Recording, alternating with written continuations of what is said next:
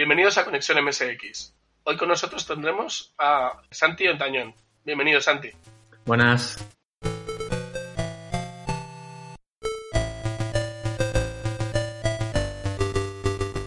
¿Quién eres? ¿Qué haces en este mundo? ¿A qué te dedicas? Cuéntanos un poco de ti. Ah, bueno, yo me dedico a la investigación. Ah, siempre he estado en la universidad de, profesor y ahora, justo hace unos pocos meses, eh, ahora trabajo en Google. Y bueno, eso, yo hago investigación en inteligencia artificial y mi hobby es programar videojuegos de toda la vida y sobre todo videojuegos de MSX últimamente. Bueno, yo tengo una primera pregunta, Santi, para ti, para, para iniciar este, esta conversación amistosa que vamos a tener. Eh, es una pregunta que estoy seguro que la respuesta está deseando conocerla todo seguidor del mundo de MSX. Por favor, Santi, explícanos, ¿qué relación tiene el zumo de naranja con el MSX?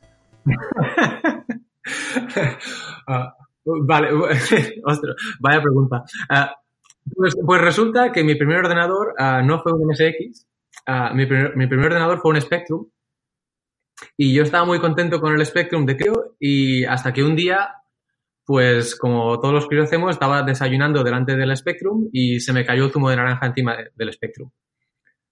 Y por supuesto el Spectrum dejó de funcionar, hubo que enviarlo a reparar y de casualidad uh, en casa Ah, las navidades anteriores nos habían regalado un ordenador que era un MSX y que todavía estaba en la caja. Y claro, como mi Spectrum no funcionaba, pues fue el momento de abrir la caja y me cambié al MSX y ahí me quedé. Cuando volvió el Spectrum arreglado ya no tuve ninguna motivación de volver al Spectrum. Y bueno, gracias al zumo de naranja, el MSX se desembaló porque si no, habría estado ahí cerrado en una caja y nunca habría ni siquiera sabido qué era. Madre mía, viva el zumo de naranja, ¿eh? Bueno, ¿y qué MSX era ese? Ese era un, un Philips VG 8020. El, supongo que un pack que tuvimos muchos era el pack que venía el ordenador, el monitor fósforo verde, una lectora de cinta y uno de esos Philips Video Pack, esos packs que habían 30 cintas o 40, no me acuerdo exactamente cuántos eran. Sí, sí, es el que tenía mi vecino, recuerdo perfectamente, y lo que tenía mucha gente con el pack y todo. Sí, yo recuerdo, era una, una caja enorme que estaba todo dentro. Abrir la caja estaba el monitor, el ordenador, todo estaba dentro. ¿Y qué recuerdos tienes de, juegos de aquella época? Porque supongo que empezarías jugando o tú ya programabas. Uh, pues un poco de, los dos. Uh, con el Spectrum me había hecho mucha gracia copiar programas basic del, del, manual de instrucciones. Lo que pasa es que, claro, éramos muy críos en aquella época y me costaba horrores. Primero, primero entender lo que hacían los programas. No tenía ni, ni idea de qué, de, de qué cada instrucción que hacía. Yo lo copiaba literal y pasaban cosas en la pantalla y eso me encantaba pero ya entender cómo cambiar el programa ya es otra historia. Y cuando llegó el MSX, que ya fueron unos meses después del Spectrum, pues bueno, programitas lo que hacíamos todos de dibujar con líneas y puntos y dibujar caras en la pantalla y eso. Y sobre todo jugar, claro. Y juegos, pues al principio los del, los del Videopack, pero mis juegos favoritos en MSX, bueno, ahora, ahora seguro que me olvidaré muchos, pero había jugado muchísimo al, al Batman, al Batman isométrico, que me encantaba. Al de John Ridman. Exacto, exacto. Era uno de mis juegos favoritos. Lo, cargaba cada dos por tres, aunque me parecía imposible, no me lo he acabado nunca. Bueno, me lo acabé hace poco en el emulador, pero con sabestates y todo, o sea, con trampas. Eh, jugué muchísimo al Salamander, al Maze of Gallius y a qué otros. Ah, y al, y al Fantomas 2. Ah, yo creo que esos quizás son los que les he dedicado más tiempo en el MSX sobre todo el Batman y el, bueno, el Maze of Gallius y Salamander me encantaban. Y sobre todo, ¿eh? Yo soy de los que más he tenido, que mira, precisamente Maze of Gallius y Salamander me los, me los prestaron y se lo devolvía al propietario cuando yo dejé el MSX y él ya lo había devuelto hace tiempo, lo había dejado hace tiempo. Así que, pero sí, muy bien. Sí, el Gallius porque lo vi en, uh, creo que era una input MSX, que lo vi en, en una tienda que tenían el mapa y eso, y digo, ostras, esto es increíble. Y entonces lo vi en una tienda de esas de la micromanía, creo que era Coconut, y lo pedí. Y, recuerdo que al hacer el pedido, no sé, no sé qué había hecho, quizás me nos habían dado las notas del colegio o algo así, y mi padre dijo, puedes comprarte dos. Y cogí otro al azar, un tal Golbelius, que en aquel no tenía ni idea cuál era, pero el nombre me parecía interesante. y bueno, me compré el Golbelius de casualidad, que también fue una buena inversión. ¿Y aún tienes los juegos de aquella época? No, no tengo, no tengo nada de la época. Tengo el ordenador de casualidad el Philips VG 8020 está todavía por casa de casualidad, pero roto, no funciona. Lo intentamos poner en marcha el verano pasado con mi amigo Jordi Sureda, que es con el que he hecho algún juego últimamente, y no, no arranca. Se, encendemos el ordenador y, bueno, no, no, no va. A, algo hay que mirar. Pero de juegos y eso, el único juego que tengo es porque estaba todavía puesto en, la, el lector de cinta, el Mutant Zone, que la verdad es que es un juego que no me gustaba nada. Y es el que estaba puesto la última vez que jugué y es lo único que tengo. Y una pregunta, Santi, porque o sea, la, historia de los desarrolladores que actualmente están activos y que nacieron en los 80 es un poco, eh, se va repitiendo, va siendo la misma. Entonces, mi pregunta es solo para, para, para poder confirmar si la respuesta es la que espero. ¿Qué revistas te, te, te llevaban a, a, picar textos? ¿Qué revistas tú encontrabas para picar un texto en un ordenador y al final eh, empezar a descubrir cómo, cómo desarrollar? Pues, a ver, revista, eh, yo compraba, yo, yo compraba la Micromanía, por supuesto, como, como supongo que casi todos. Compraba la MSX Club. No, no, todos bueno. Yo compraba la Micromanía. Uh, tenía alguna de la época pequeñas, pero muy, pero muy pocas. Creo que tengo tres todavía por casa, las pequeñas. Sobre todo, empecé a comprar la, la, la, las grandes amarillas, creo que desde el número 3 o así, que las tengo todas. Todavía las tengo por casa. Y la, la MSX Club, tengo bastantes, tengo como 20 o así por casa. Club, claro, es la, es la que hablaba de MSX. Y, y, y tengo, de, de, programación hablaban mucho las, las microhobbies, pero eso era para, para, para Spectrum. Eran para Spectrum solo, sí. sí. Y, entonces, de, programas para MSX, en la MSX Club había, había programas, había juegos enteros, había artículos de programación, había alguno, pero yo sobre todo compraba libros. Tengo por casa pues, como 20, 20 o, o más, o 30 libros de programación de MSX, que todavía los tengo por casa. Sí, sí, es, había, había un montonazo de libros de MSX, después eh, lo hemos visto. Vamos, yo, donde yo vivía no se veían muchos, pero con lo que te venía con el ordenador ya se podía, se podía hacer muchísimo, vamos. Entre eso y algunas revistas, eh, la verdad es que se podía avanzar bastante. Sí, yo cada vez que íbamos mucho a Barcelona, cuando yo, bueno, yo, yo de crío vivía en Lloret de Mar, íbamos mucho a Barcelona y cada vez que mis padres me querían convencer para ir a Barcelona, yo decía, si me compráis un libro de MSX, y cada vez que íbamos a Barcelona, a, a, siempre íbamos a la, a la, librería esta Catalonia, que está al lado del Puerto Inglés, en Plaza Cataluña. Y nada, cada vez que íbamos a Barcelona tocaba ir ahí para comprarme un libro de MSX. Estaba, creo, ¿eh? Ya creo que ya no está. ¿Ya no está? la, bueno. la, gente lo, lo, de leer lo llevan muy mal. sí, sí. Es una librería mítica de aquí de Barcelona, como en, en, el mismísimo centro, y creo que ya hace ya unos cuantos años que ya han puesto por ahí un, un bar deportivo, creo que está, o ¿No? algo así, Vaya. una tienda de ropa. Sí, sí. Pues me ha caído una de las grandes. sí, sí, sí. Muy bien. Y bueno, el, tú te has mantenido siempre fiel al MSX, has hibernado durante un tiempo y has vuelto. ¿Cómo lo has llevado esto? Pues yo creo que ha sido bastante hibernación. Uh, no, no recuerdo qué año es, porque las fechas de aquellas épocas me bailan mucho en la cabeza, pero yo tuve MSX creo que hasta, si no recuerdo más, mal, hasta el 91 quizás, que es cuando cambié la amiga. Y no volví a tocar un MSX. Cuando llegó a la amiga a casa, Uh, el MSX yo ni recuerdo qué pasó con él, supongo que mis padres lo pusieron en el garaje y ya me cambié la amiga, luego PC y el MSX no volví a tener curiosidad hasta que ya la época de la universidad, ya, ya bastante más, más adelante, pero ya cuando ya existía el Internet y empecé a buscar cosas a ver si la gente decía algo del MSX en Internet. En aquella época había muy poco, uh, pero bueno, algo, algo había y yo creo que hasta, hasta muy tarde, hasta el 2000 13 o así, o 2012, que no me, que no me reenganché y entonces empecé a mirar y empecé a ver que por YouTube había estos canales retro, rollo Juanje y, canales que, empezaban a salir. Y digo, hostia, si hay un montón de gente que todavía está en esto. Y entonces me empecé a enterar que había gente que había estado enganchado, bueno, que había estado metido en el mundillo sin parar desde, desde entonces, que no tenía ni idea yo. Y desde ahí me reenganché. Y bueno, el, actualmente, ¿qué, ¿qué, haces? ¿Tienes algún equipo en casa? Eh, ¿O cómo, cómo, lo haces? ¿Con el MSX lo tiras de emulador? Uh, yo principalmente tiro de emulador, uh, pero hace un año o así que pensé, uh, parece increíble que no tengas un, un, MSX funcionando y me compré uno que lo tengo aquí al ladito mío. la verdad es que no lo enciendo mucho, lo encendí que el día que lo compré y, y desde entonces llevo pensando que necesito poner una mesa para ponerlo y, y encenderlo y tenerlo activo es un Panasonic, uh, un MSX2, Panasonic A1, MK2. Y bueno, como que no tenía MSX hasta hace poco, pues cartuchos físicos y eso pocos, pero ahora que ya tengo este, pues ya he comprado un par y espero, espero activarlo de aquí poco, pero principalmente tiro de emulador, para, desarrollar, emulador. Eh, una pregunta, porque eh, esto es curiosidad pura, ¿eh? también curiosidad de desarrollador. Eh, ¿Te llama la atención?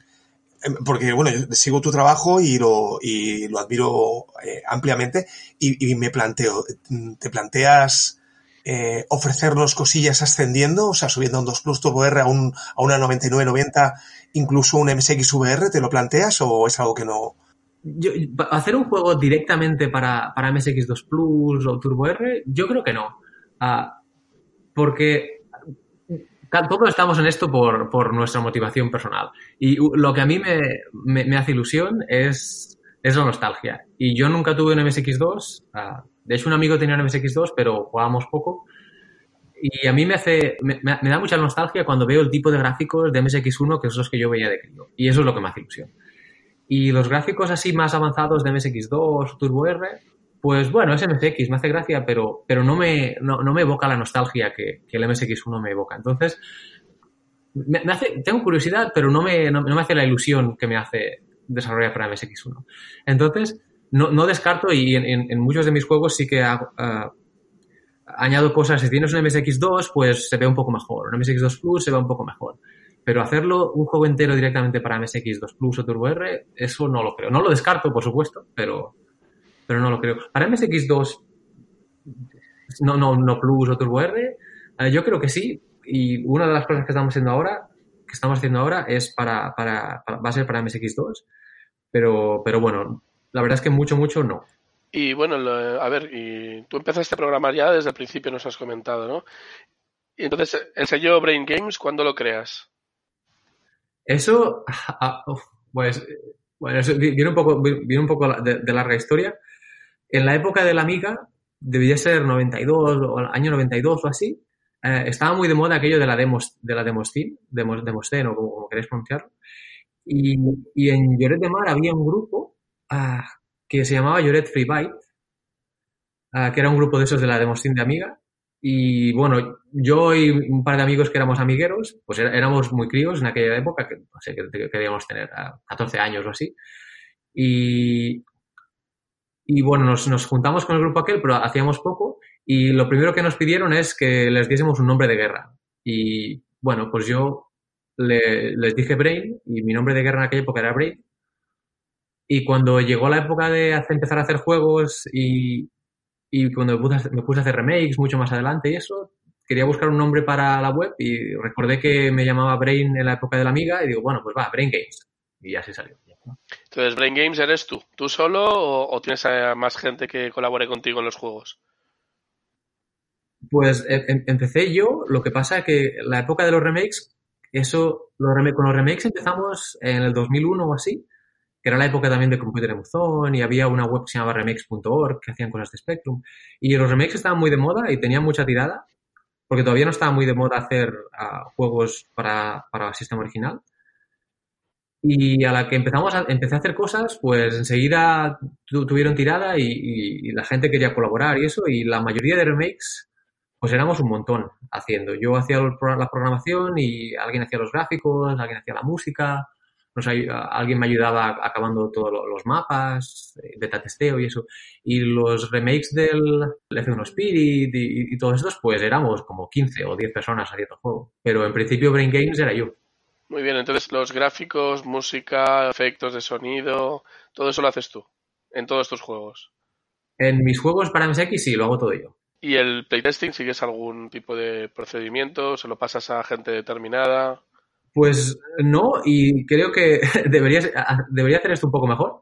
El playtesting lo hago en principio yo y lo que hago es a la que tengo una versión que creo que ya funciona, pues la libero, la, la pongo en, en GitHub o en algún sitio y la gente va encontrando bugs, pero yo creo que esto hay, hay otro- otros desarrolladores que lo hacen mejor, que cogen beta testers y, o sea, gente que, que, que juega que juega de verdad, porque yo jugar últimamente poco y, y yo creo que debería hacer algo así, porque hay bastantes errores de mis juegos que han encontrado más adelante, una vez ya han salido, y ya me da rabia porque ya ha salido la versión física y ahora ya no hay manera de corregirlo, claro. Sí, sí, te confirmo que, bueno, entre otros Benjamín, y, pero también hay muchos otros eh, desarrolladores que lo hacen con, eh, con beta testers, jugones profesionales, digámoslo así. Es igual, o sea, es una maravilla tener beta testers porque te saca mucha cosa, pero Santi, te puedo garantizar que el juego sale y te encuentran cosas igualmente. y da más rabia todavía. Sí, eso no hay manera de, arreglarlo, pero bueno. Sí, pero bueno, no, es como los triple de ahora que sale el juego y te bajan ya 10 gigas de, actualización el primer día. Pero bueno, aquí, aquí el cartucho no, no se puede actualizar así como así. Exacto. Muy bien. Eh, mira, una de las cosas que me ha sorprendido es que cada juego de los que has hecho eh, es prácticamente diferente de, otros. Hay gente que le gusta hacer un determinado tipo de juegos y en tu caso, pues tenemos juegos de todo tipo. Eh, ¿Sigues algún criterio o, simplemente es lo que te motiva en cada momento o cómo funciona? tú, bueno, ¿cómo eliges cada los proyectos? Sí, pues, la verdad es que yo cuando hago juegos, yo de diseño, yo entiendo poco. Yo soy informático y yo sé programar, pero cosas de diseño de videojuegos y eso yo poco. Entonces, a mí lo que me gusta es el reto técnico y, claro, repetir el mismo juego, el mismo tipo de juego una vez y otra vez, pues, pues no, no, no me divertiría, digamos. Entonces intento cambiar cada vez para tener que empezar desde cero y que sea algo diferente. Entonces, muchos de mis juegos, por ejemplo, el, Tales of Popolon, parece como si fuese más demotécnica y, y lo parece porque, porque, lo es. Porque a mí lo que me gusta es programar y, bueno, le, doy un poco de forma de que sea un juego completo, que se puede jugar de principio, de principio a fin y eso, y lo cuido un poco, pero, pero a mí lo que me gusta y lo que, lo que, lo que yo sé hacer es programar. Y si después el juego es divertido o no, es pura casualidad. Intento que sea divertido, pero claro, yo no tengo ningún tipo de formación de diseño y eso, o sea que sale lo que sale. Bueno, yo aprovecho para decirte que a mí una de las cosas que, también como desarrollador, una de las cosas que me atrae mucho de tu programación es esto, que ofreces cosas nuevas y cosas distintas a las que estamos acostumbrados. Hablo del mundo del MSX, evidentemente, ¿no? Que es donde más, mejor me desenvuelvo. Y eh, es posible que esto a veces sea un, eh, pues una dificultad para llegar a según qué tipo de público, pero eh, creo que es eh, un, camino súper atractivo para innovar y para encontrar cosas nuevas. ¿no? Y, quiero aprovechar para hacer una mención especial de, de of Popolon, que me parece una, una auténtica virguería y una maravilla. Y aprovecho para felicitarte en directo porque me he emocionado, me encanta. Gracias, gracias. Bueno, de este en particular, ah, hay un, bueno, si alguien, si alguien me sigue en GitHub, hay un, un, nuevo repositorio de una, una, segunda versión que todavía está a medias, pero hace unos pocos meses alguien en, en, en msx.org, en los foros, me dijo, oye, te he mirado el código y he conseguido hacer que vaya un 20% más rápido. Ni más ni menos. Y justo al mismo tiempo, yo también lo estaba mirando a ver si lo podía hacer más rápido y, y, y junté sus mejoras con las mías y lo hemos hecho bastante más rápido y conseguí ahorrar 3K en el cartucho y, estoy intentando a ver si puedo meter un, nivel más y mejores gráficos y eso. Pasar ahora lo tengo parado, pero, pero una versión nueva va a caer de equipo. Muy Ostras, qué bien, qué bien. ¿Y, ¿y por qué no aprovechas para una versión 2? Tales of Popolon 2, digamos. en, realidad lo que yo quería hacer era, el 2, pero, pero visto, que viene la dev de aquí poco y el tiempo es limitado, te digo, ¿sabes qué? Simplemente coge el primero, uh, le he puesto mejores gráficos, a, añadir un nivel más, que todavía no lo he añadido, y simplemente va a ser Tales of Popolon Extended o algo así. Porque si no, desarrollar desde cero ya sería mucho tiempo y, ya no. Está en GitHub la, la demo pues tú tienes todo, absolutamente todo compartido en GitHub, a pesar de que, bueno, tus, eh, al menos tres de tus juegos los tienes en, en Matra, en Matranet, y otro que, que yo sepa lo tienes en, en la otra web, en, en Neve, bueno, ahí, perdón, en, en Reprofactory, ¿no? En Reprofactory, perdona, sí, no lo tenía apuntado. Eh, y, pero en cambio tú tienes todo el código y todo allí compartido para que el que quiera. Sí, sí, claro, a, mí lo que me hace ilusión es que la gente eh, juega los juegos si de, ganar dinero con el, con el, mundillo retro ah, no es ah, no, no, es lo suyo. Yo no creo que estamos en esto por el dinero. Y si se venden cinco copias o 50, bueno, me sabe mal si se venden cinco solo porque Matra se le ocurra un montón y, ya que le pone el trabajo, pues, pues, me haría ilusión que se vendiesen más. Pero por lo que a mí respecta, que la gente lo juegue en el cartucho o, en, o se lo descargue y lo juegue, a mí me da igual. Entonces, pues yo lo libero y así si llega más gente, pues eh, bueno, una pregunta que te quería comentar eh, antes de empezar ya con, a repasar un poco tus juegos es eh, ¿qué aspectos del desarrollo te gustan más? ¿La programación, la inteligencia artificial, que antes has comentado que, eres un experto en el tema, hacer gráficos y música por aquello de, que es algo diferente de lo que haces normalmente? Cuéntanos. Ah, pues a mí, a la programación es lo que, lo que me gusta. En realidad, ah, lo que me obsesiona, lo que me puedo pasar horas es una vez tengo una, una- rutina o un efecto programado, hacer que vaya más rápido. Con eso me puedo pasar a meses. Ah, de hecho, el Tales of Popolón, el hacer el motor en sí mismo, bueno, es, es, es un poco complicadillo, pero el algoritmo tampoco es, es más sencillo de lo que parece y creo que el juego lo tuve programado como en un mes, pero después tres o cuatro meses optimizando, que lo único que hacía era cada día ponerme a ver si puedo rascar un ciclo de aquí, un ciclo de allá, y eso me obsesiona, hacer que las cosas vayan más rápido. Eso es lo que me gusta más. Después, los gráficos me hace ilusión los primeros, uh, o sea, la primera fase del juego, los primeros enemigos, pero a partir de ahí ya digo, uff, un enemigo más, otro enemigo más, ya no, se, me, se me acaban las ideas.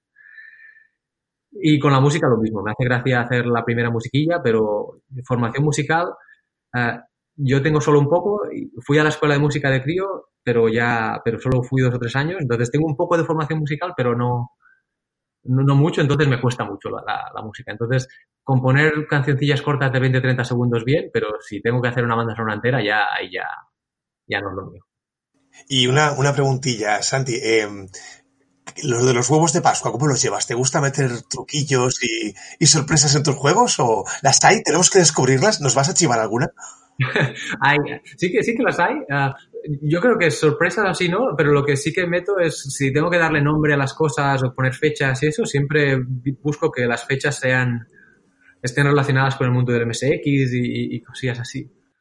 Uh, por ejemplo, a ver que yo recuerde ahora, pues en el Expelunker, claro, el personaje se llama Michael S. Xavier, que es MSX. Uh, la, su pareja o novia o amiga, pues de apellido se llama Sinclair, que es de, Spectrum, y de nombre Elaine, como la del Monkey Island. Y todas las fechas que aparecen, no sé si, no sé si habéis jugado en las letras, todas las cartas que aparecen están firmadas, bueno, hay una fecha, y creo que la primera es la fecha de lanzamiento del MSX1, la segunda el lanzamiento del MSX2, y la tercera no, son cosillas así que sí que me gusta, me gusta poner. Tengo, tengo aquí el Expel Junker en la, tengo aquí la caja y el, el 27 de junio del 83 es la que es el, la caja que viene de, de Michael S. Xavier a Elaine en, en, que viene aquí en la, en la presentación, sí, es correcto. Sí, claro, pues cosillas así sí que pongo. Y yo creo que en todos los juegos hay, y en el, en el X Racing también los nombres de todos los corredores, pues, pues también son así un poco graciosos. con el mundillo. Pero secreto así de que fase secreta, que de eso, no sé si hay, en algunos sí que hay. En los de PC más porque hay más espacio. En los de MSX creo que no, solo eso. En, en los de PC sí que hay bastante. El, por ejemplo, pulsar Brain y que salgan 99 vidas, cosas así, ¿no te lo has planteado nunca? No, eso cuando desarrollo, cuando estoy desarrollando sí que sí que hago cosas así, pero claro, en MSX hay, me, me gusta la limitación de los 32 o 48K de los, de los cartuchos y, y, y intento ceñirme a ello y al final siempre me acaban faltando los bytes y lo tengo, tengo que quitar todas estas cosas para, para que me quepa. O sea que... Ah, perdona, pero no, no, tienes la tentación, Santi. O sea, yo hago lo mismo, claro, para poder eh, desarrollar el juego, tú metes 70 trucos para. Y luego me da mucha pena quitar ese código.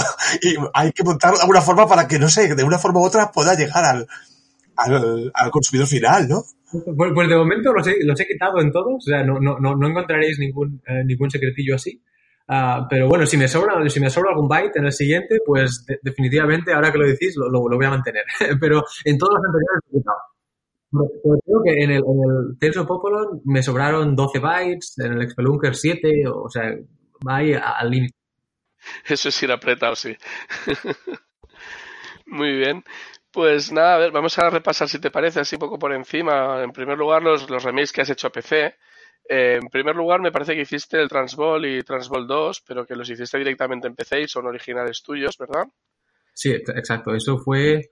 Sí, los primeros, exacto. Eso era en la época de la universidad. Y hice un montón, hacía un montón de juegos para PC en, cuando iba al instituto y en la universidad, pero que sobrevivan esos dos. Los demás se perdieron. Y de, de Transball lo tienes en Retro Factory ya para MSX. ¿Alguna cosa que comentar de esta versión? Porque es creo que es el primero que hiciste para, para MSX. Uh, pues Sí, sí, sí, el Transball es el primer juego de MSX que hice y bueno, Transball es un juego que a mí me gusta mucho, siempre lo comento, uh, porque yo jugaba mucho a un juego estilo Thrust, estilo Transball en Amiga que se llamaba Zarathrusta y cuando me cambié al PC pues no encontré nada parecido y al final me harté y digo, ¿sabes qué? Me voy a hacer, me voy a hacer uno yo. Y hice un juego que se llamaba Transball que jugábamos en el instituto de secundaria, que no sé si era tercero de WUP o en o algo así, que jugábamos yo y un par de amigos. Y bueno, le llamé Transport porque hay que transportar una bola y el nombre es súper poco original. Tenía que poner un nombre. Y bueno, ya sé que es un poco raro, pero es mi propio juego y me pasé horas jugando a mi propio juego, que es, que es un poco raro, y me hacía niveles y, y hice el Transball 2, después Super Transball 2. Y bueno, y cuando me puse a hacer juegos de MSX pensé, a ver, vas a hacer un juego para MSX, ¿qué vas a hacer? ¿Qué vas a hacer? Y bueno, pues la opción era clara. Digo, pues hago el Transball para MSX, porque lo he hecho tantas veces que una más. El, bueno, es el típico juego de que tienes que llevas como una nave que dispara y a la vez tienes que ir con los, con los propulsores frenándote y impulsándote y frenándote. La verdad es que le he echado una partidilla esta mañana y, cuesta bastante. A mí me ha costado bastante disparar y moverme a la vez sin estamparme contra nada, ¿eh? O sea, es un juego, yo lo veo complicado. Tú lo tendrás muy por la mano, pero... El Transball es uno de esos juegos que las primeras horas, y digo horas, a que juegas este tipo de juegos, uh, solo controlar la nave ya es un, ya es un reto. Pero a la que juegas a este tipo de juegos, uh, bueno, yo, yo y los que jugamos controlas la nave como casi como si la estuvieses moviendo con cursores de izquierda a derecha. Al final, a la que cojas el, control ya, ya no pasa nada. Yo eso quería comentar, que comentas que es eh, eh, Jordi, que es el típico juego, pero a mí, por ejemplo, para MSX no me parece nada típico, me parece, y creo que su, su secreto y, y su gran valor es ese, que es algo poco visto en el MSX, el sistema de control, la forma de, de la concepción de tanto de los algoritmos de movimiento como del juego en sí. Y eh, es difícil como su puta madre, eso sí, pero, pero original también como el solo, que es, maravilloso, Sí, el original de este tipo de juegos se llamaba Thrust y, ahora lo digo de memoria y seguro que, lo digo, que me, que me, equivoco, pero no sé si era para Commodore 64 o para Vectrex o algo así el original. Y creo que para Spectrum sí que había una versión de Thrust, pero no, no, no es muy buena y para MSX yo creo que no había. Pero lo digo de memoria, no me equivoco. A mí me suena, me, ha recordado un poco al, al Asteroids original, sí. en cuanto a lo del impulsarte y que también si te despistas un momento te estrellas contra, contra lo que lo primero que te viene. Y luego también el Valkyr tenía la fase de disparar y luego tenía la fase de aterrizar y es un poco también eh, parecido a la fase de aterrizar con más con más enjundia, digamos, o sea, con más historias que hacer. El Asteroid que yo recuerdo de crío antes del Spectrum MSX teníamos una, una, Atari 2600 y teníamos tres juegos y ya. Y los tres que venían con la consola y nunca compramos ninguno más. Y uno era Asteroids y yo recuerdo que lo, la manera de que jugábamos era no moverse, porque a la que te movías ya está, ya no había manera de controlar aquello. Las veces que he jugado me, me ha pasado yo. Eh, pues eh, un juego que no tiene relación con MSX, luego haremos toda la, lista de los de los remakes de, que has hecho de cosas MSX, es el Nether Earth, de, de, originalmente del Spectrum. ¿Has planteado hacerlo también para MSX este? Uh, pues, pues sí, la verdad es que sí que me lo, he planteado. Uh, no, no tengo nada hecho y, no sé si lo haré en el, en el, futuro próximo, pero en mi lista de ideas tengo un ficherito de texto en el ordenador con ideas para juegos próximos y uno de ellos es el Nether Earth porque en Nether he intentado hacer secuelas, he empezado por, lo menos cuatro y tengo cuatro secuelas de Nether a medio hacer para PC y no he acabado nunca ninguna. Y digo, sabes que a lo mejor acabarás una si la haces para MSX y no se descarta. Sí que me, sí que me sí. Sí, sí. ¿Y te has planteado hacer como, como un port? Eh, o sea, digamos, eh, coger el código de Spectrum original y simplemente hacer que funcione en un MSX y luego ya veremos si lo mejoramos o, o ese tipo de cosas a ti contigo no van? Uh, uf, uh, pues, pues no me, lo, no me, lo, he planteado nunca. La verdad es que hacer, modificar el código original de juegos como hace FX y, y, y compañía, me parece uh, complicadísimo, porque ya es complicado hacer un juego desde cero que tú controlas el código, pero si tienes que coger el código que ha hecho otro y, y, además que no puedes ver el código, que solo puedes ver el código máquina, no hay ni etiquetas, ni nombres, ni nada, pues me parece, me parece brujería. Sí, bueno, hay, hay herramientas, ¿eh? Pero... Sí, de todas formas tú, tú, lo tendrías, no, dice que hay herramientas para poder sacar nombres y demás, pero aún así tú serías sobre tu propio código, o sea que esto sería, sería un poco más fácil también, ¿no? No, no porque sería código original, el código suyo es de PC, no es de Spectrum. Ah, vale, vale, vale. Claro, claro, el código, el código de NetherEarth de, de, de, Spectrum, claro, es, habría que desensamblarlo y, y, uff, no sé, bueno, no sé, me, pare, me parece un mundo. Uh, a lo mejor, a lo, a lo mejor por ahí lo miro algún día, pero, pero no lo tengo en mi punto de mira, por lo menos. Muy bien, cuéntanos, este es un juego de estrategia, ¿verdad? Ah, sí, es uno de los primeros juegos de estrategia en tiempo real ah, de, la historia. Ah, según Wikipedia, es el segundo juego de estrategia en tiempo real de, la historia. El primero era uno para Spectrum, que no, ahora no me acuerdo cómo se llama, Stompers o, algo así. Y me, me parece súper original porque juegos de estrategia en tiempo real normalmente se cita el Dune 2 de Amiga como el primero, pero esto era mucho anterior, muy anterior. Y la verdad es que era simplemente, yo creo, un poco incomprendido porque cuando jugábamos en la época recuerdo que simplemente nadie sabíamos jugar y a la que aprendimos a jugar, pues es súper divertido, es una pasada de juego. Y no había nada igual en la época. Yo este no lo conozco, bueno, estuve viendo, por cierto, aprovecho ahora, estuve viendo la entrevista que te hizo Javi Ortiz, eh, desde aquí un saludo si nos escucha, eh, y lo pondremos en los comentarios de, este podcast, pondremos el, enlace a, tanto a su canal podcast como, la, como al, bueno, a su canal y la entrevista que te hizo eh, para su canal de YouTube, que está en, tanto en iVoox, en audio, como en YouTube el vídeo, donde él juega todos estos juegos que estamos comentando de pasada y que por eso también en esa entrevista ya profundizasteis un poco el porqué de cada cosa y tal, y tampoco quisiéramos repetirnos. Eh, la verdad es que la entrevista está muy, muy completa y muy chula. Y bueno, pues quería comentarte el siguiente juego que tengo apuntado eh, tuyo es el remake del Maze of Gallius, eh, en el cual pues salió con skins eh, que, te, que te aportaron otros otros miembros de la escena y tal. Cuéntanos un poquito de sobre ese juego al que creo que no has vuelto a jugar de tanto que le, que le metiste, ¿no? madre mía, acabé del Maze of Gallius de, ser mi juego favorito a casi de tener pesadillas con él. Ah, porque hacer, hacer un remake, pues parece, por un lado es más, es más fácil que hacer un juego original porque la idea está hecha y tienes todos los mapas y los gráficos y eso, pero por el otro lado es más complicado porque, porque tienes un referente y si cambia un poquillo algo, si el salto no es igual o si el personaje no se mueve igual o lo que sea, pues se nota enseguida. Entonces hacer que se comporte exactamente igual que el original, pues son muchas horas. Y por ejemplo, lo comenté en la entrevista con Javi, pero para conseguir que el salto fuese igual, pues al final capturé un vídeo del, del Maze original, saltando varias veces, y en el remake lo que hay dentro es una tabla de coordenadas exactas de, en el primer frame se mueve cuatro píxeles para arriba y dos para la derecha. En el segundo frame, tanto, para que sea exactamente el mismo arco. Y claro, hay que hacer un montón de cosas así en un remake para, para que sea tan parecido como puede ser. Y, aún así, hay un montón de cosas que no, que están mal, que, que, que, ya, que sé que, que no están bien, pero bueno, en algún momento hay que parar. ¿Tú crees que originariamente Konami lo hizo así? Eh, ¿La solución que tú adoptaste? Yo creo que no. Seguramente tenían un código súper sencillo que les funcionaba, pero encontrar exactamente la misma, la misma, forma, la, misma fórmula o, el, mismo código de la manera que lo pensó el programador, pues no, no me pareció evidente y yo acabé poniendo una tabla. Pero bueno, ese remake pues fue curioso porque yo lo empecé, es, la primera vez, no, no, había tenido una web yo en mi vida y, y estaba haciendo el remake ese para aprender a programar con, con una librería que se llama SDL. Y dije, dije, va, a lo mejor a alguien le hace gracia. Y lo puse online y, y enseguida pues a la gente le empezó a hacer ilusión y, se empezó a hacer un poco de, pelota ahí de, comunidad. Y teníamos unos foros en la web, en la web de Beren Games, que eran súper activos en aquella época. Había cada día un montón de mensajes y la gente empezó a enviarme músicas y, gráficos y, sin, sin, haberlo pedido ni nada. Entonces pensé, va, pues vamos a incorporarlos todos. Entonces lo que añadí la opción de poner skins y todo eso.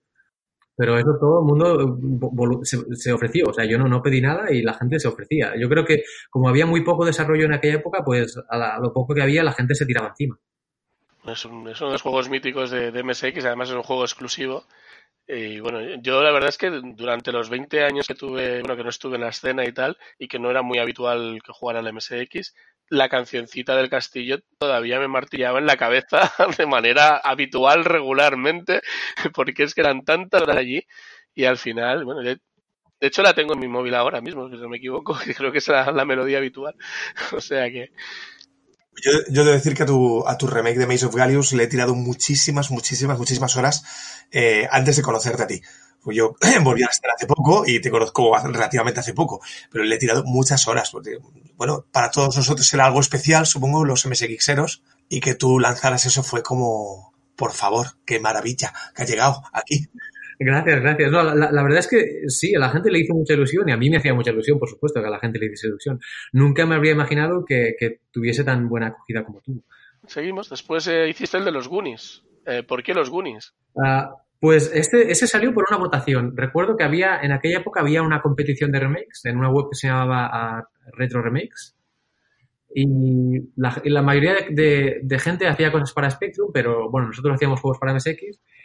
Y como habíamos, o como al final, ya casi como en un grupo, habíamos hecho el Gallius, pues yo vi la competición, quería participar y en los foros de Brain Games dije, "Ah, si hacemos un remake, ¿a alguien le haría ilusión participar? Y un montón de gente dije, sí, sí, yo, yo te ayudo, yo te ayudo. Y dije, venga, va, pues ¿qué juego hacemos? Y empezamos a votar, a votar. Y el que salió más votado fue el Goonies. Y pues, pues, pues, ay, el Goonies. ¿El Goonies fue? Ay, que te has equivocado de votación. ¿Eso no fue el Road Fighter? ¿Puede ser? El Road Fighter, exacto. El pri- el primero fue Road Fighter. exacto, Exacto. No, salió, salió votado el Road Fighter, exacto. Y, y ahí, y ahí nos, nos metimos. Y el Road Fighter, pues estuvo muy bien en realidad porque es un juego súper, súper sencillo. Entonces era fácil de hacer. Y bueno, la gracia es que el músico, que era ah, Jorito de, los foros de msx.org, hace unas canciones increíbles y, y bueno, entre los gráficos de, de Mika Poikela, de MP83 y la música de, de Jorito, pues claro, la programación queda un poco de lado y, y quedó un remake bastante chulo. Muy bien. Por cierto, aprovecho para comentar que estás actualizando tu web, ¿vale? Eh, braingames.santiontanon.dev, ¿de acuerdo? Y que todavía estás, eh, estás en proceso de, construir esta, esta web. Supongo que dependerá de cuando escuchen este programa, estará más o menos a- acabada o acabada, porque la gente, la verdad es que va, va reescuchando y escuchando los programas en, eh, a lo largo del tiempo, eh, a lo cual les agradecemos mucho. Y bueno, pues eh, que, que se pasen por allí, además de tu canal de GitHub.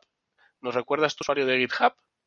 Ah, pues la verdad es que no me acuerdo. Debe ser Santi Ontanon o Santi.ontanon. Yo creo que Santi.ontanon. Eh, muy bien, bueno, pues continuamos. Eh, Road Fighter y Fórmula 1 Spirit para, para PC y supongo que de aquí sacaste el, el X Racing, ¿no? Exacto. Del el X Racing hay mucho, El, Fórmula sí, sí, perdona. ¿El Fórmula 1 Spirit eh, te costó mucho más que el Road Fighter o qué? Porque claro, el scroll multidireccional y tal, eh, ¿qué tal? ¿Cómo, cómo fue? Claro, el F1 Spirit ya fue un remake ya bastante más grande que el Road Fighter y teníamos muchas pretensiones de hacerlo multijugador y, y por red, etcétera. Y creo que el, modo multijugador, los dos en el mismo ordenador, funciona, pero el modo por red no llegó, no, le- no lo llegamos a acabar. Y en realidad es un remake que me da un poco de rabia porque es, es incompleto. Si, se puede jugar y acabar perfectamente, pero si, si alguien de casualidad ha jugado y solo ha acabado, habréis visto que de repente en algunas pantallas todavía hay gráficos de MSX originales sin redibujar. Y bueno, en realidad el remake no está, no está acabado del todo. Y un, un día de estos me gustaría retomarlo, pero, pero bueno, eso ya es bastante más tiempo. Y claro, el, el engine es mucho más complejo porque hay eso, scroll multidireccional y hay zoom y, y hay muchos tipos de coches. El F1 Spirit tenía bastante componentes de simulación que podías coger diferentes motores, diferentes chasis y cómo hacer que todo eso afectase, pues era bastante más complicado. Muy bien. Entonces, para otros sistemas, bueno, luego hablaremos de- del X Racing.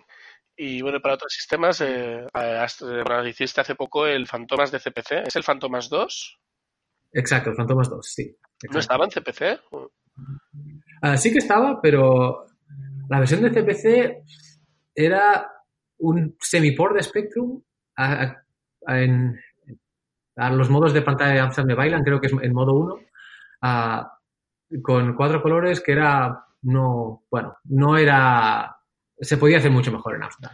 Yo es que era uno de mis, el Fantomas 2 era uno de mis juegos favoritos de plataformas de, de aquella época. De, no, no lo he vuelto a jugar desde, desde los 80, 90, pero, pero eso era uno de mis favoritos. eh. Siempre le echaba una partidilla, aquel salto tan curioso que tenía, y me encantaba. Exacto. exacto. Aquel que subía, que subía el volumen cuando subías por la pantalla. La nota está ligada a la altura, sí, sí. Exacto. Sí, sí, sí. Yo, yo lo, he jugado, lo he jugado muchísimo el Fantomas 2 y había una parte en la cual eran todo cazoletas transportables, como cinco pantallas, que aquello me parecía imposible. Ya, o sea, desistí en ese punto diciendo, bueno, no, ya está. No, es, para, es imposible, no se puede pasar. Llegué a esa conclusión. Sí, esa parte era terrible. Era la parte del cementerio, cuando llegas al final, que hay que llegar a una cosa que se llama el generador, de pedales. Sí, Y era una parte terrible.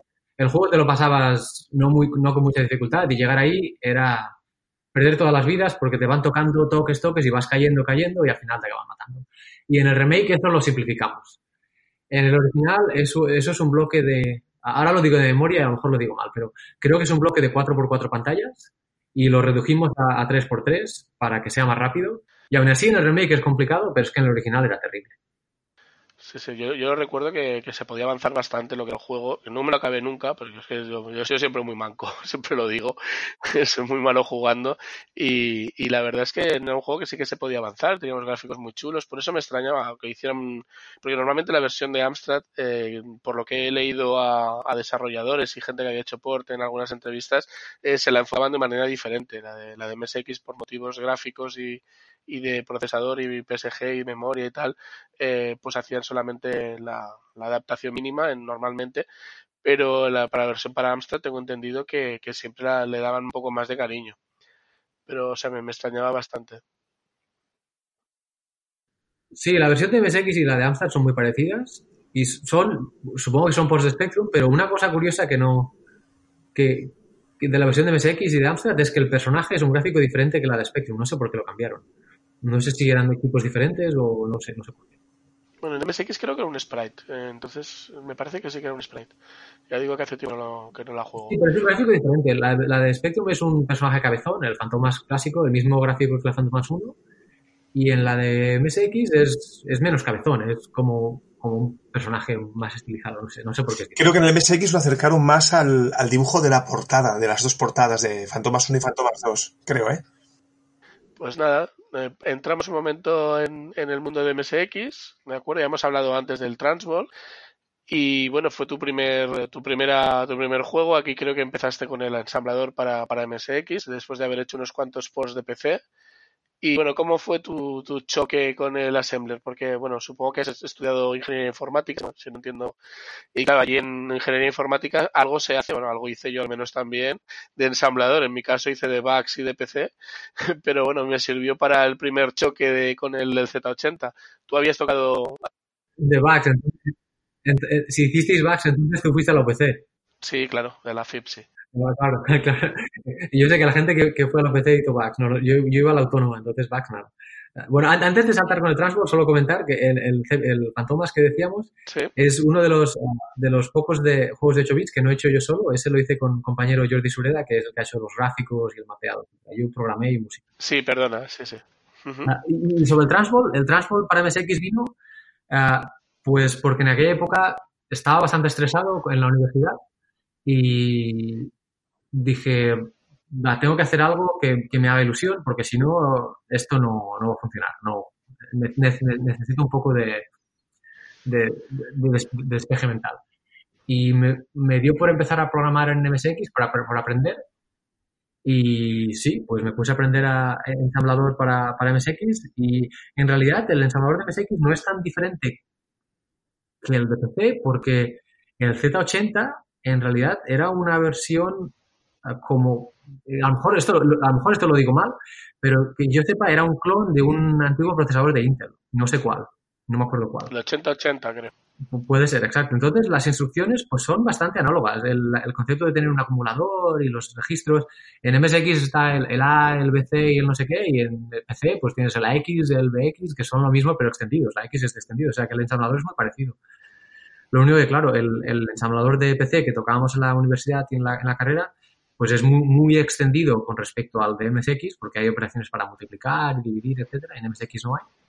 Pero bueno, es, la base es la misma, o sea, no es tan, tan, tan, tan diferente. El tema es que, claro, tú llegas al MSX y tienes que aprender todo lo que es a la arquitectura de, del, de un sistema de 8 bits de hace 30 años o 20 y pico años, supongo, en aquel momento. Exacto. Exacto.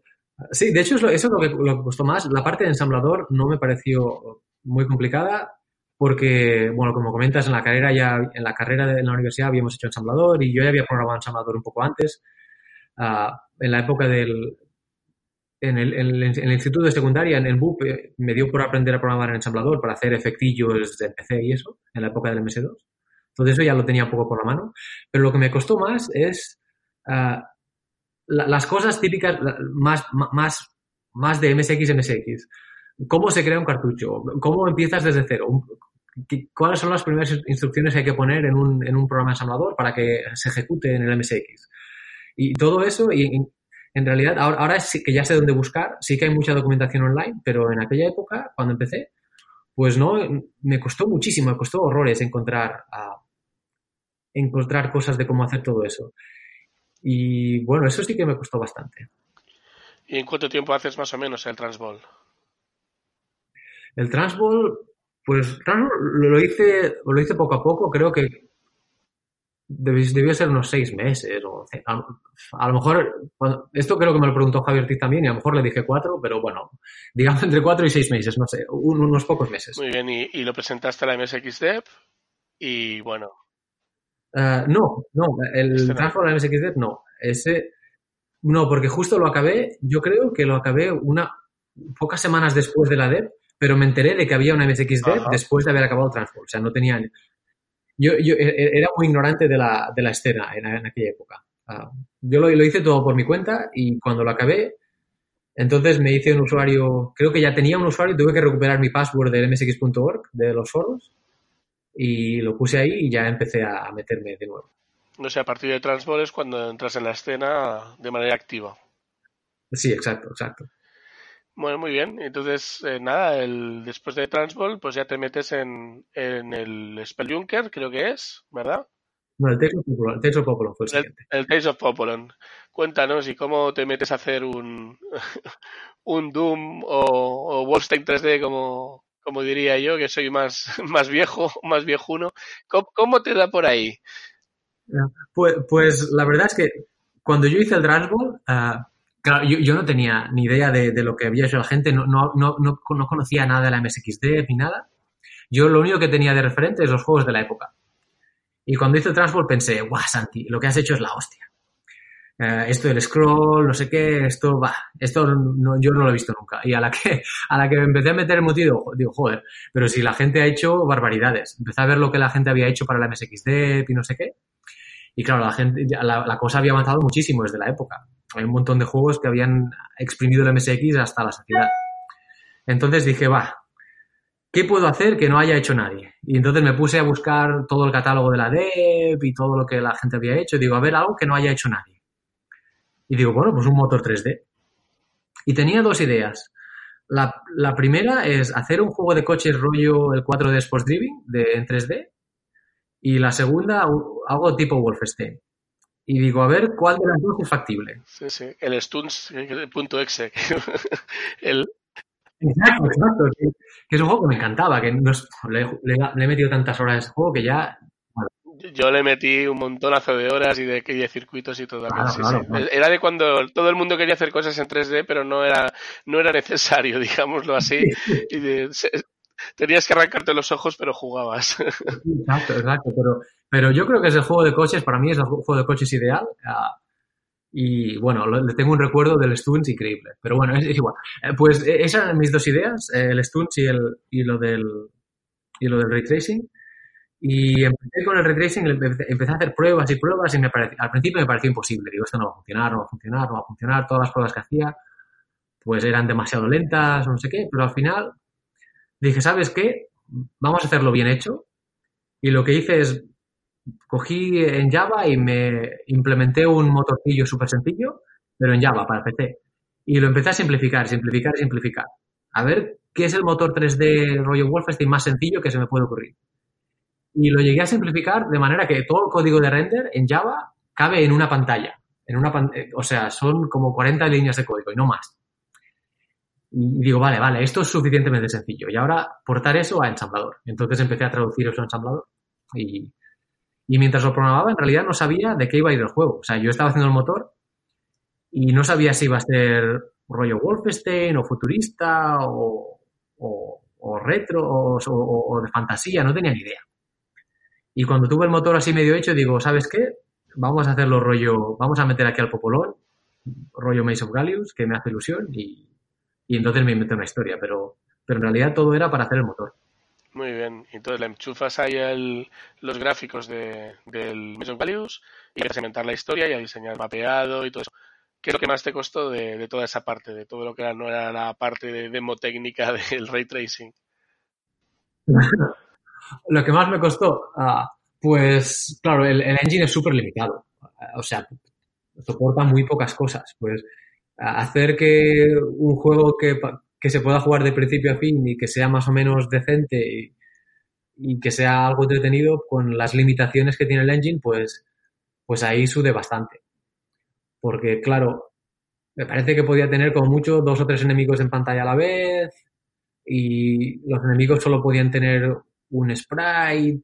bueno, había un montón de limitaciones y claro, lo que se, las los mapas solo 16 por 16 bloques de, grande, y claro, todo es todo súper limitado. Y bueno, pues eso, pues sacar un juego de ahí, pues eso, eso sí que costó. Porque lo que es el ray tracing como tal, eh, todo lo que es la presentación de, digamos, de la pantalla, eh, ¿te ocupa mucha memoria o es un código bastante sencillo en cuanto a espacio y...?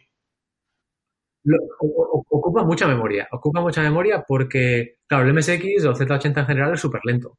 Entonces está todo precalculado y hay un montón de tablas precalculadas que cada uno ocupa un montón. Claro, la tabla de, senos y cosenos y hay un montón de tablas así que, cada tabla ocupa un K, dos K, un K y va sumando, va sumando. Y yo creo que debe haber como unas 10 o 12 K de tablas precalculadas. Entonces, claro, queda muy poco espacio en la ROM. El código por sí es pequeño. El código, en realidad, el código lo, lo, medí y el código de, renderizado son 540 o 550 bytes. Ah, el código es, pequeño, pero son todo tablas precalculadas. La verdad es que es bastante impresionante. Yo pensar en senos y cosenos en un MSX es que ni se me había pasado por la cabeza.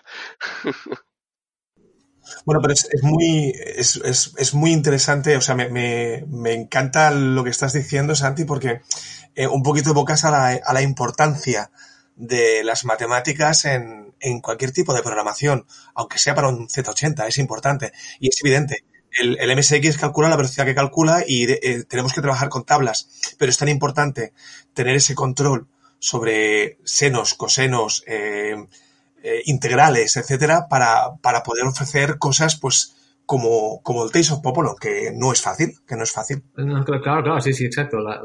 como mínimo la geometría para, para desarrollar videojuegos es súper importante. Vectores, ángulos, triángulos, todo eso hay que tenerlo súper controlado, sí, sí.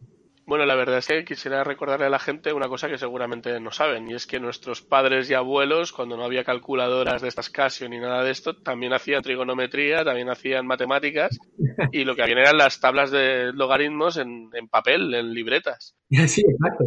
La gente que estudiaba, claro, la gente que estudiaba ingenierías iban allí y decían, a ver, el logaritmo de no sé qué y no sé cuánto. Y para la tabla, página 37, y el valor era tanto. Y cogían ese número y era el que ponían en los exámenes o en los cálculos que hacían en física o en matemáticas, etcétera. Sí, sí. Ahora nos hacen abrir el R para calcularlo. Y han cambiado un poco las cosas. O sea que tú, digamos, que has hecho pues, ni más ni menos que lo que ya se hacía antes, pero... Exacto, exacto. Bueno, lo que cogí pues cada vez que en, mi versión de Java había una fórmula que tenía una división, una multiplicación o un seno o algo así, pues cogerlo y, convertirlo en una tabla, porque no se podía hacer. Y hay, hay, una, de las tablas que es que es súper específica. Me parece que lo que hace es eh, x más z dividido por no sé qué multiplicado por tal. Y esa, esa operación entera, que en, Java es una línea de código, pues eso está en una tabla la, expresión entera en una tabla. Pues hay cosas así para que vaya más rápido. Claro, claro. Y seguro que va muchísimo más rápido, porque hacer un cálculo así en, con los decimales y todas esas cosas es imposible. Claro, y en realidad se puede hacer aún más rápido. Lo que pasa es que, claro, yo me quería limitar a una ROM de 32K, pero claro, si es un mega ROM, pues aún se pueden poner más tablas, aún hay cosas que se pueden precalcular. O sea que, que no, no es el límite. Para un MSX1 aún se puede hacer más rápido, si, si un poco más de memoria. Aún se puede hacer mejor. Bueno, creo que ahora han quitado la, limitación en la MSX Dev de este año, la de 2020. Han quitado la limitación, lo que no recuerdo es si se puede mapper o no, pero si no se pudiera mapper no habría ningún problema para meterle ahí unas cuantas tablas. No, exacto, aún, se puede hacer más rápido, o sea, no es, no, es el límite, para, pero para nada. Y, seguramente, quizás, eh, seguramente a uno de estos cracks de, Artrack o Niriki o esos cracks de MSX.org, si se lo miran seguro que se les ocurren mis maneras de optimizarlo. Sí, sí. ¿Y cuántos frames por segundo llegas a sacar aquí? Unos cuantos, pero... Unos, unos poquillos. En, el original, la versión que está en cartucho creo que son 3,2 o 3,3 frames por segundo a la, en el tamaño de ventana normal. Eh, ¿Se puede cambiar el tamaño de ventana? ¿Se puede, puedes, puedes hacer lo que sea más pequeño para que vaya rápido, pero en el normal, en el que es el tamaño medio, creo que 3,3 frames por segundo o algo así. Y en la versión nueva mejorada que, que, estoy trabajando ahora, creo que llego a 4. Creo, bueno, 4 frames por segundo. Hemos aumentado un, un 33% más rápido. Exacto. Uh. Bueno, había por Spectrum que creo que iban más lentos, ¿eh? O sea que yo recuerdo algunos que y además el, scroll también era súper pequeñito y aún así eran súper lentos. que yo entiendo que el juego divertido, bueno, claro, jugar divertido no sé cómo divertido es, yo, también entiendo que no, no, es el juego que todo el mundo quiere jugar, pero bueno, a mí me, me hizo ilusión por lo menos que, que funcionase. Yo estoy muy contento del juego. Pues muy bien, y este lo presentaste a la MSXD de 2017 y quedaste tercero. Tercero, exacto. Y nada, el otro que presentaste el mismo año, para que luego digas que no tienes tiempo, presentaste otra eh, para la MSXD 2017 el Expelunker, bueno, Expelunker, ¿no? Que es un... Expelunker, sí. Sí, es una versión para MSX de, un, clásico. Pues cuéntanos un poco, un poco cómo te dio por elegir este. Supongo que también por un tema de, de cómo construir los niveles, ¿no? Lo que te debió traer.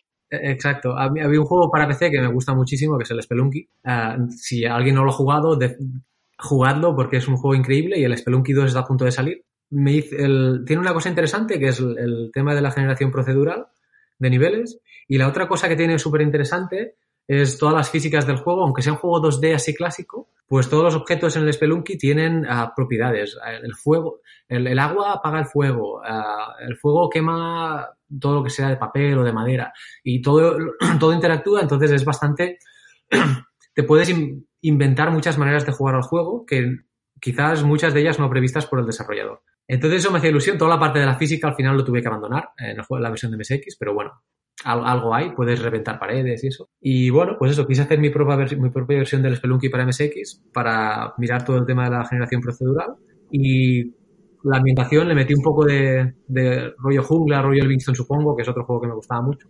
Que antes no lo he mencionado, pero el Livingston supongo, madre mía, cuántas horas. ¿Cuántas, cuántas muertes después de la, de la pértiga? Exacto, exacto. ¿Y cuántas caídas encima del pájaro? Eh? Sí, sí, sí. ¿Cuántas entradas en, pantalla muriendo una detrás de otra? Exacto. Y cuando te daba el coco aparecía el pájaro. Bueno, yo, yo no sé cómo nos gustaba, porque en realidad jugar a juego ese ahora es, es un suplicio, pero bueno, en la época nos encantaba. Bueno, a mí me encantaba. Sí, sí. Pues sí, es el Spelunker, sí. Quería llamarle, quería llamarle MSX Spelunky, pero bueno, MSX Spelunky me parecía un poco obvio, al final le quité la e, M y la S y, y Spelunker. la verdad es que, el, bueno, para que no, por quizá alguien no lo entienda, lo que quiere decir con la generación procedural esta es que cada vez que juegas el mapeado es totalmente diferente, o sea, cada nivel se va pregenerando y entonces no vas a jugar dos partidas iguales, eh, cada partida es totalmente diferente. Exacto, exacto. Lo que hace el juego es, eh, los niveles siempre se empiezan a la izquierda y se acaban en la derecha, entonces lo que yo hago es genero un, un, un, camino aleatorio, que, bueno, una especie de, serpiente, que es un, camino que conecta al principio y el final. Entonces la generación procedural asegura que, por, que como mínimo siguiendo ese camino se puede llegar y el resto ya es aleatorio. Entonces, asegura de que hay un camino, de que se puede solucionar el nivel, pero, pero bueno, ya. ¿Y cómo lo vas haciendo? ¿Vas generando, digamos, piezas, por decirle piezas de, pantalla? Y entonces dices, vale, ahora con, esta, con esto, a ver, ¿se puede llegar? No, pues genero otro y así sucesivamente o... Claro, de la manera que funciona es, ah, tengo piezas como, como piezas de Lego, que son trozos de niveles, y cada pieza, si no recuerdo mal ahora, ahora también lo digo de memoria, pero creo que son 16 por 16 uh, tiles de, de, grande o algo así, un, un, tamaño así, o 10 por 10 o 16 por 16, algo así, ahora no me acuerdo, pero un tamaño así. Y cada pieza pues está etiquetada con esta pieza permite caminar de izquierda a derecha, esta permite caminar de la izquierda hacia arriba, esta permite caminar de abajo a arriba, o sea, las conexiones. Ajá.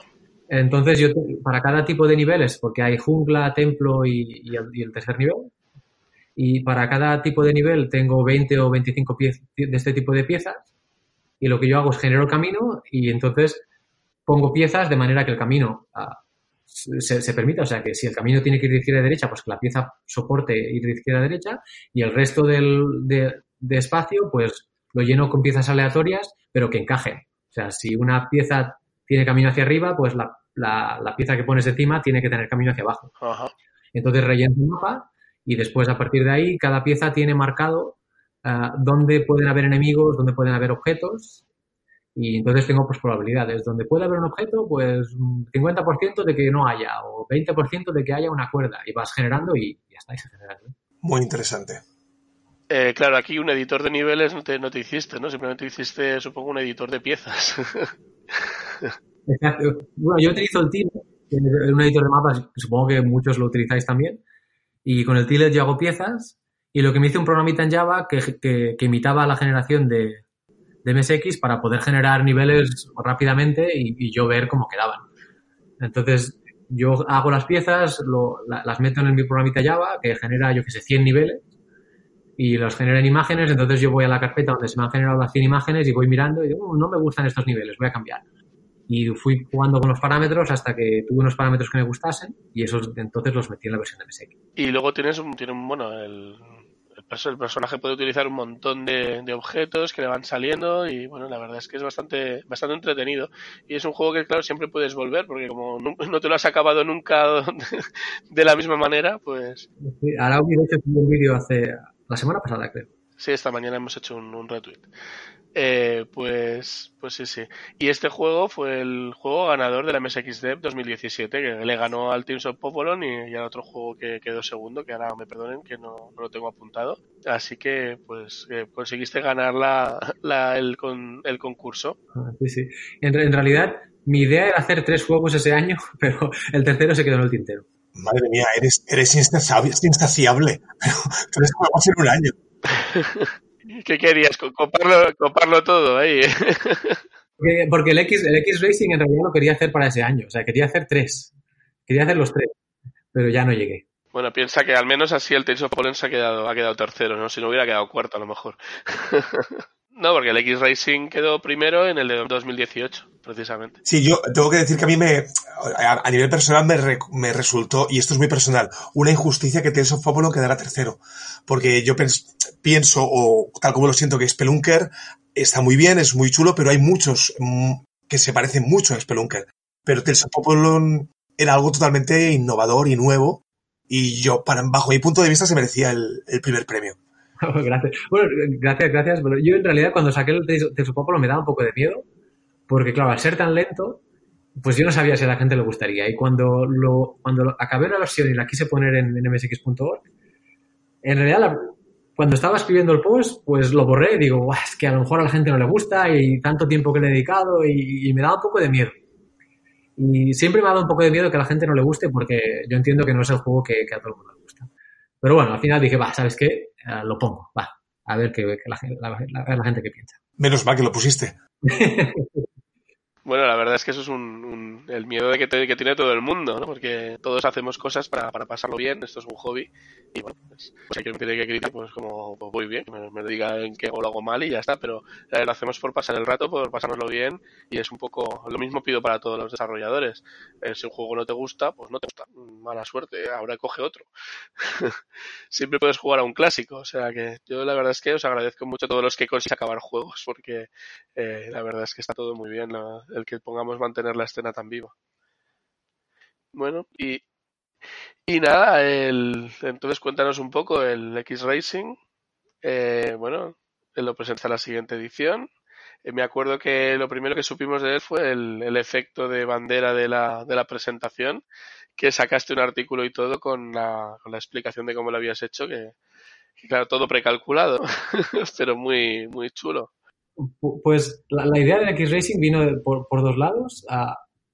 La, la, primero quería hacer un juego de coches ya, lo, quise, lo quería hacer ya para el año anterior, entonces eso ya lo tenía en la cabeza. Y después, un, día vi en Twitter que alguien había hecho un GIF animado de una, de una animación de fuego con gráficos de Spectrum y digo, hostia, esa animación, yo creo que en realidad eso en un juego, en un Spectrum o un MSX se puede meter. Eso se puede meter. La persona se lo había hecho con un GIF para PC, pero digo, esto se puede meter. Y me obsesionó un poco con cómo meter animaciones en... que la gente ya lo había hecho, porque hay, un montón de gente que, ha cogido películas enteras digitalizadas y en, cartuchos enormes para verlas en MSX. Pero bueno, uh, digo, esto lo tengo que meter y, en, poco espacio. Y es lo primero que hice, me obsesioné con, con, hacer la animación y casi se me acaba tiempo para hacer el juego, en realidad, y está, estuve tan contento como, como, como, quedó que no me gusta hacer previews uh, antes de tener el juego, principalmente porque empiezo muchos juegos que no acabo y me da rabia poner cosas que después a lo mejor no acabo y, bueno, y por eso no me gusta lanzar nada hasta que no esté acabado. Santi, corrígeme si me equivoco, ¿eh? pero yo por lo que he podido analizar del, del juego, que, me gusta mucho, de hecho era uno de mis preferidos en la, en la vez que ganó, el, esta, esta animación que tú creas de la bandera tan chula es una demostración más de, de que las matemáticas son necesarias. ¿Me equivoco? Ah, pues no, no te equivocas, no te equivocas. Claro, hay matemáticas para la, bandera esta y en, dos, ah, en dos partes. La primera es, bueno, para generar el, gráfico original, que lo generé en PC. Ah, pues para generar la ondulación y todo eso, claro, todo eso, como antes, son todos senos y cosenos. Sí, señor. Y, la segunda es para, para compactarlo de manera que quepa en el MSX, pues se utiliza un algoritmo que se llama K-means, que, bueno, es básicamente estadística. O sea, claro, ahí Ah, también hay que dominar algo de, matemáticas para eso. No es un algoritmo que me inventé yo ni nada, es un algoritmo clásico de, ahora me lo invento, pero años 50, años 60, pero bueno, es, es un algoritmillo ahí también que hay que saber. Sí, sí. Lo que más me gusta del, juego en, sí, ya una vez que ya entras a jugar, eh, es el, lo bien que gira el, los coches, vamos, el coche que tú llevas. Eh, la verdad es que tiene una, un tacto bastante agradable y luego también los, los otros enemigos, eh, bueno, los enemigos, los otros coches que, con los que compites, bueno, normalmente van en plan 1, 2 y 3, pero si te equivocas, adiós, o sea, no tienes mucho margen, ¿eh? Van bastante bien. Cuéntanos un poco sobre primero lo de cómo hiciste el, movimiento de tu coche y qué cosas has tuviste en cuenta, y luego si eso explícanos un poco sobre la inteligencia artificial aplicada a los enemigos. Pues el coche uh, tiene y ahora también lo digo de memoria, a lo mejor me equivoco, pero creo que hay 32, uh, 32 o 16. Creo que son, creo que son 32 ah, posibles ángulos en el que puede estar. Eso, sí que quería que fuese bastante suave porque es con lo que estás, es lo que controlas uh, el juego todo el rato. Eso quería que, que, tuviese una rotación bastante suave. Y después la física es, uh, bueno, es bastante, es bastante costosa en términos de CPU y al final, por culpa de la física, lo que tuve que hacer es que el X-Racing no va a 50 frames por segundo, va a 25, porque no me daba tiempo de, hacer el scroll y la física a la vez, en el mismo frame.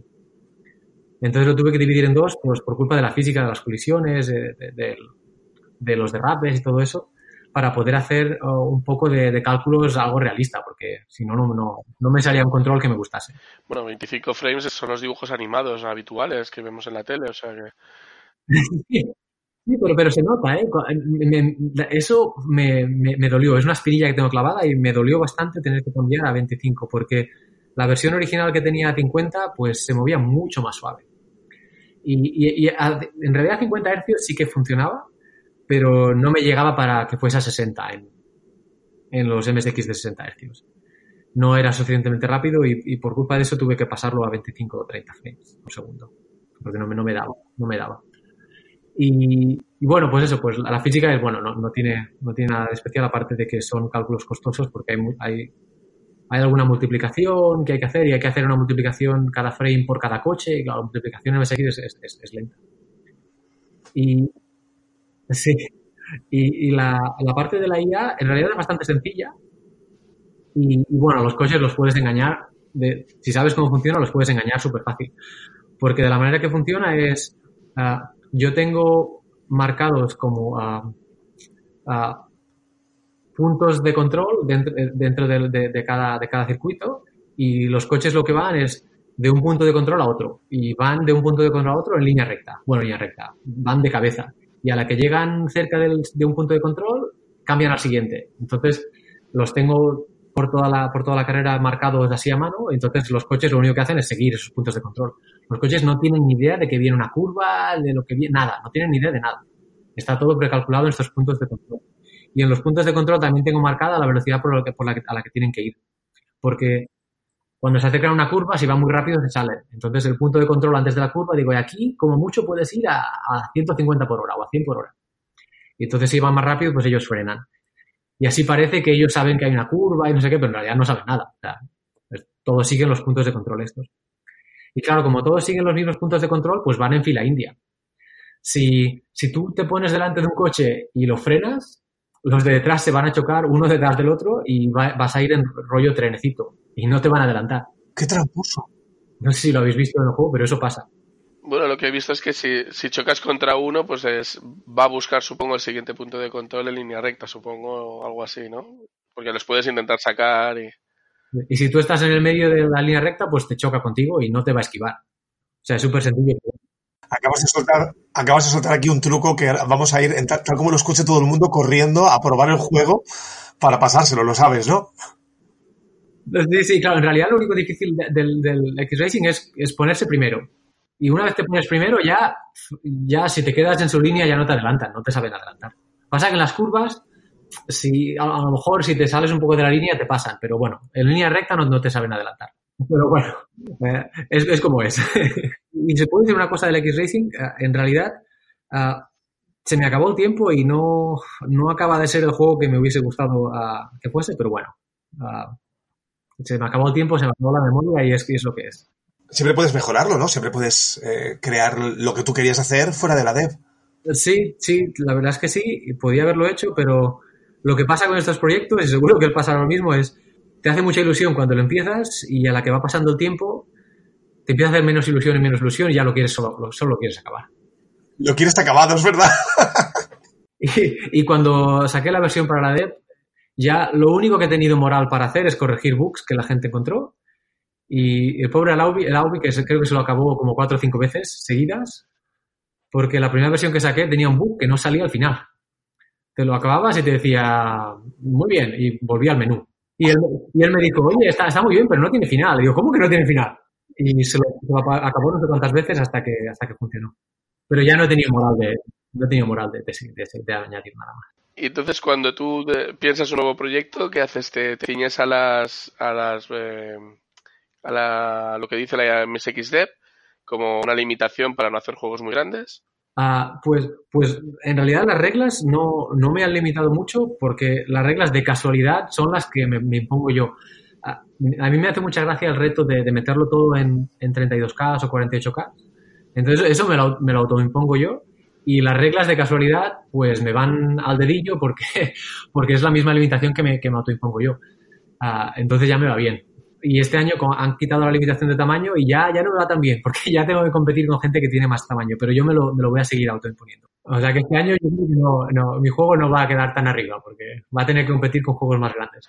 Bueno, piensa que a veces juegos más grandes, eh, juegos más grandes a veces lo que tienen es más música o más, o más niveles o, o quizá unos gráficos un poco más o menos detallados, pero vamos, yo sigo pensando que la usabilidad, la jugabilidad de los juegos es lo que, lo que es más, lo que lo hace más divertido. Así que, y la novedad, por ejemplo. Sí, no, esto que yo, que yo pienso que, la, que, que, no tiene nada que ver, o sea, todos somos conscientes y cuando tú de repente abres el sistema de paginado y demás, pues tienes muchas más horas de trabajo, pero tienes imaginación y capacidad para hacer que eso luzca, eso es otra historia. Eh, en, en, hay, hay, que centrarse en lo que tú quieres hacer y cómo lo quieres hacer. Y bueno, tú de momento nos has sorprendido varias veces ya en ese aspecto eh, eso dependerá mucho del, más del desarrollador que no de lo que, que de la memoria con la que cuente, pienso yo, ¿eh? Sí, lo de la memoria para mí es eh, dos cosas. Primero, porque la limitación de tamaño te, te ayuda a acabar el juego. Sí. Porque en mi experiencia, cuando hago un juego para PC, no se acaba nunca. No se acaba nunca, porque siempre tienes más ideas y siempre quieres meter más y más y más y, más, y no se acaba nunca. Entonces, un juego de 32K, cuando se te acaba la memoria, se te acaba y ya está. Y ya está, y ya no puedes meter más. Y el juego se acaba. Y es una manera de conseguir acabar proyectos. Y la, y la otra es el reto, que es divertido. De, se me ha acabado la memoria, a ver cómo me las arreglo para meter algo más. Y eso me parece divertido. Y bueno, lo hago por esas dos cosas. Entonces, eh, los juegos, cuando los, cuando los juegos que están editados por Matra, por ejemplo, eh, ¿no introduces ninguna mejora especial respecto a lo que has presentado en la MSXD? Uh, pues hasta ahora no. Uh, Matra me, me, comenta siempre que tendríamos que hacerlo para mejorar ventas. Y, yo lo entiendo y, me sabe mal uh, que, que, es la misma versión porque, claro, él se lo ocurre un montón y, ya me, me da ilusión que tuviese más ventas. Y le he prometido que en el, próximo habrá algo especial en el cartucho y, lo que pasa es que también me duele no liberarlo en GitHub. Entonces, lo, lo que hablamos es uh, de por lo menos esperar un año o algo así y después liberarlo en GitHub. Porque a mí, a mí me gusta que esté todo libre, rollo, no tengo nada que ocultar. Y también recuerdo cuando yo empecé con el transport, me costaba mucho encontrar código fuente y eso, y, bueno, me gustaría que no pasase, que, la gente tuviese ejemplos y eso. Y, claro, pues yo lo quiero poner todo para que la gente que empieza pues lo tenga más fácil. Bueno, eso es algo muy habitual. ahora hace poco que se ha liberado el Judas Wins 2, eh, al menos el, la ROM, y, bueno, eh, la verdad es que compartir el, código como haces tú es una cosa que se agradece. Pero sí, uno o dos años de exclusividad no está mal tampoco. También de, si ya también has liberado una parte para la dev, tampoco es, tan, tan, importante, creo yo. Pero bueno, más niveles, más gráficos, más, más músicas, eso siempre lo puedes hacer. Un poquito en el espacio que nos movemos, en el mundo este mm, melancólico y, cargado de sentimiento del MSX, el, venderlo, al menos en mi cabeza es así, igual eh, hay más visiones, eh, está más relacionado con el, con el hecho de poder crear un producto que lo has creado, que que una persona lo puede tener en su casa con su portada, su carátula, sus instrucciones, pero en el fondo lo que queremos es programar y disfrutar de programar, ¿no? Y que la gente lo pueda ver. Así que a la larga, aquí me estoy dando un azote a mí mismo, ¿eh? Para liberar. estoy haciendo terapia con vosotros ahora mismo. Eso es verdad, hace, hace muchísima ilusión después de trabajazo, pues que te llegue un, paquete de Matra y, lo abras y estás dando juego ahí con la portada increíble, las portadas estas que se cura Sirelion y eso, que son, son increíbles. Y, bueno, hostia, hace mucha ilusión. Y el, manual, que los manuales los ha hecho todos Matra. Yo le paso textos, pero el diseño de la caja y eso, eso todo él. Yo ahí no tenido nada que ver. Con los gráficos que le pasa a Sirelion o, o, Tony en el X-Racing, pues eso Matra se lo ocurre todo él y, y, ya está, eso, todo es, todo es él. Bueno, pues eh, aquí ya hemos repasado lo que ya tienes editado y ahora actualmente me comentaste que tenías tres cosas a la vez, eh, que estabas haciendo tres o cuatro cosas a la vez, ¿no? Sí, sí, ahora, ahora voy bastante, bastante de culo eh, y tengo muchos proyectos abiertos y muy poco tiempo. Y entonces le dedico un poquito a cada uno cuando, cuando, cuando saco un rato. Estamos haciendo con, con mi compañero Jordi Sureda con el mismo que hicimos el, el Fantomas 2, pues estamos haciendo un, point and click, un juego point and click, rollo Monkey Island o algo así, que sacamos una demo hace poco, que la demo era del engine, o sea, esos gráficos y eso no tiene nada que ver con el juego, pero bueno, era la demo del, del motor. Y el motor en realidad funciona tanto para CPC como para MSX. Tengo el motor hecho para los dos. Lo que pasa que el juego ahora lo estamos haciendo para, para CPC porque aunque el motor funcione para los dos, los gráficos hay que redibujarlos y, como la resolución es diferente, pues hay que rehacer muchas cosas y nos, estamos enfocando a hacer el juego solo para CPC de momento y cuando esté acabado ya lo portaremos a... que no será un port porque el motor está hecho para MSX desde cero, pero bueno, redibujar los gráficos y todo eso para MSX. Y ese, y ese es el proyecto que es lo que, os comentaba, que quizás lo haremos en MSX2 porque los gráficos de, CPC a MSX2 son mucho más sencillos de trasladar porque la paleta del MSX2 es muy potente y, para pasar gráficos de modo cero de Amstrad a MSX2 simplemente es tener más resolución horizontal. Ah, pero si pasarlo a MSX1 ya hay restricciones de paleta y eso que es más complicado. Ah, entonces quizás ese lo sacaremos para MSX2 cuando llegue, cuando, cuando lo tengamos acabado. Ahora, ahora, ahora en, muy poco tiempo dos, dos proyectos con, con tema de point and click, porque también se presentó ahora en la RU 56 eh, otro proyecto de, juego de aventura con aventura conversacional. No, aventura conversacional no, aventura gráfica. Y bueno, pues a ver si a ver si llegáis a, a, a concretar algo. Sí, hay algún otro. Jam que eh, ahora no me acuerdo cómo se llama, lanzó uno, no me acuerdo cómo se llama ahora. Pero ya, ya hace, hace, un par de años ya, por lo menos, ¿no? Bueno, el otro día en la RU lo, presentó en pantalla, digamos, la pantalla grande. Supongo que ya tendrá ya trabajándolo, sí. Bueno, ¿qué más tenías para, por ahí, en carpeta? El segundo es uno para PC eh, que se llama Sherlock, que, bueno, está un poco relacionado con el MSX porque aunque sea para PC, eh, la resolución en la paleta es de MSX1, o sea, 256 por 192 píxeles y paleta MSX1. Me pasé un poco por el foro la, limitación de, los atributos de Color Clash, eso me, permitió una licencia ahí. Mejor. Pero, bueno, pero eh, el juego es así visual, eh, estilo visual de MSX, es, eh, pero es un juego para PC. Es un juego eh, conversacional más al estilo como el King's Quest o el Space Quest de Sierra, donde tienes una pantalla que ves al personaje, pero después tienes que escribir.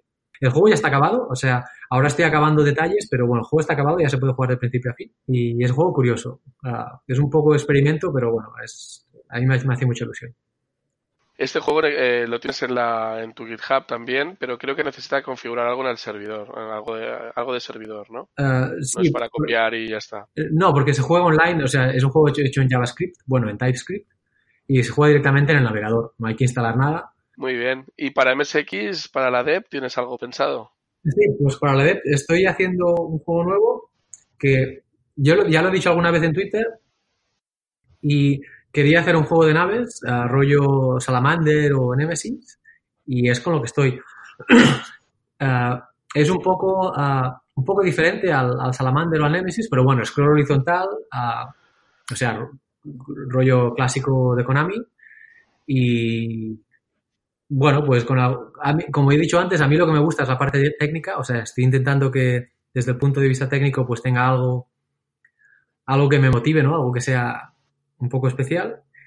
Y bueno, pues scroll suave, horizontal y, y, con algunos detallitos así también divertidos técnicos.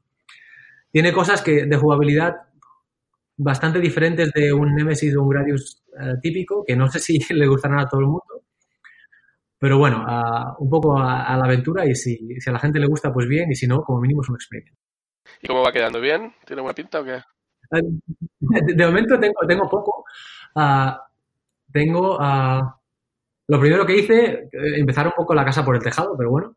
Uh, lo primero que hice es el menú, el, dibujito del, menú del, con el logo del juego y eso, y eso ya está. O sea, arrancas la ROM y parece que el juego está acabado. Break Games y sale el, logotipo y puro espacio para empezar.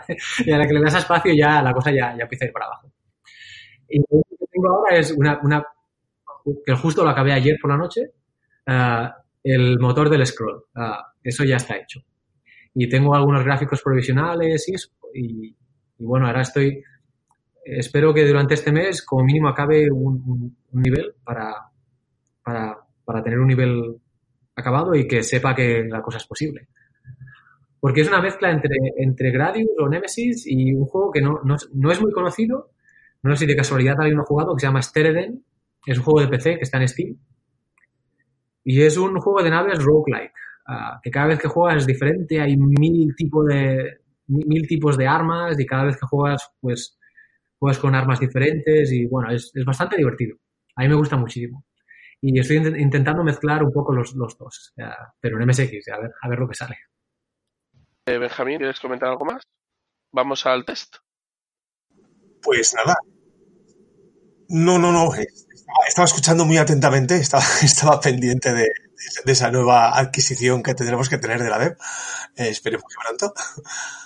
Y nada, vamos, nos encaramos a este test, ¿no? Al test picadito. Preguntas cortas, respuestas cortas. Ya hemos estado un poquito largo hablando con Santi. Y, bueno, pues venga. Eh, Santi, eh, ¿por qué MSX ayer en la época comercial? ¿Por qué MSX ayer? Pues de casualidad, por el zumo de naranja de, que se cayó encima del Spectrum.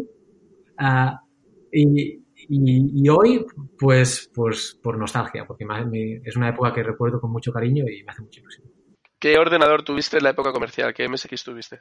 Uh, tuve un uh, VG 8020, MSX1, Philip. ¿Y ahora utilizas, eh, que nos has comentado, un MSX2? Uh, sí, ahora tengo un Panasonic A1 MK2, que es un MSX2, y sobre todo emulador para desarrollar. OpenMSX. ¿Y tu primer juego en MSX fue? ¿El primero que, que, que cargaste de todo el lote aquel que te llegó, te acuerdas? Oh, uf, no tengo ni idea, ni, pero ni idea. Bueno, pues uno que recuerdes de aquel lote que te gustaba mucho. Pues el, el que me gustaba más y probablemente uh, es un juego terrible, se llamaba Invierte y Gana, es un juego que solo era texto y había, no sé si, no sé si lo, no sé si lo jugaste. No, este no lo recuerdo. Pues me gustaba muchísimo. Me suena muchísimo. Y es que lo tenía un colega y yo, yo creo que sí que lo he jugado, ¿eh? me suena muchísimo el nombre. Sí, jugaba, era multijugador y jugábamos con, con, los amigos, nos encantaba. ¿Y del que guardas mejores recuerdos? Del Maze of Galius. Y un juego que te costó conseguir, que querías a toda costa ver si lo caía en tus manos, si alguien te lo prestaba, este que nos habías visto en una revista que te habían contado, o que lo querías comprar ahora en la época nueva, en la época homebrew. Pues en, en, la época original el que desesperadamente quería y no, no llegué a conseguir nunca es el Kings Valley 2. Pero desesperado. Y me, lo llegaron a pasar un cartucho, pero era la versión de MSX2 y no, bueno, no. Su- por, por supuesto no iba a funcionar, pero en aquella época yo no tenía ni idea y lo probé como 300 veces en mi MSX1. No, no, claro que no. Un juego homebrew que no sea tuyo. Pues, pues bueno, os digo, de, de los últimos que he jugado, el que me ha gustado muchísimo es el, el, Brunil- el Brunilda. Me ha gustado mucho. Una música. La del Salamander.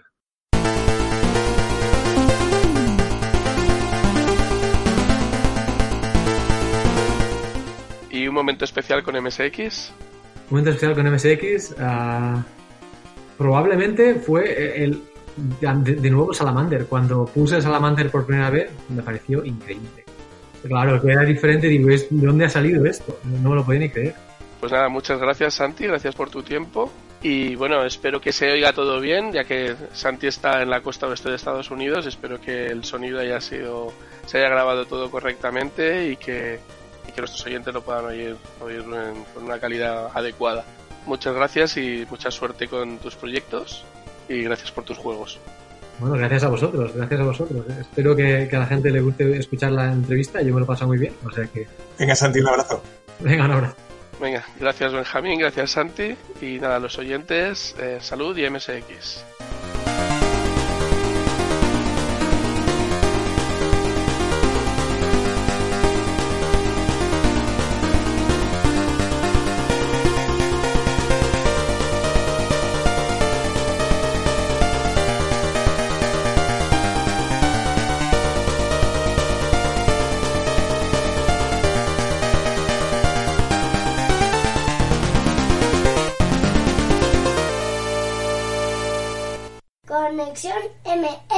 Conexión MSX.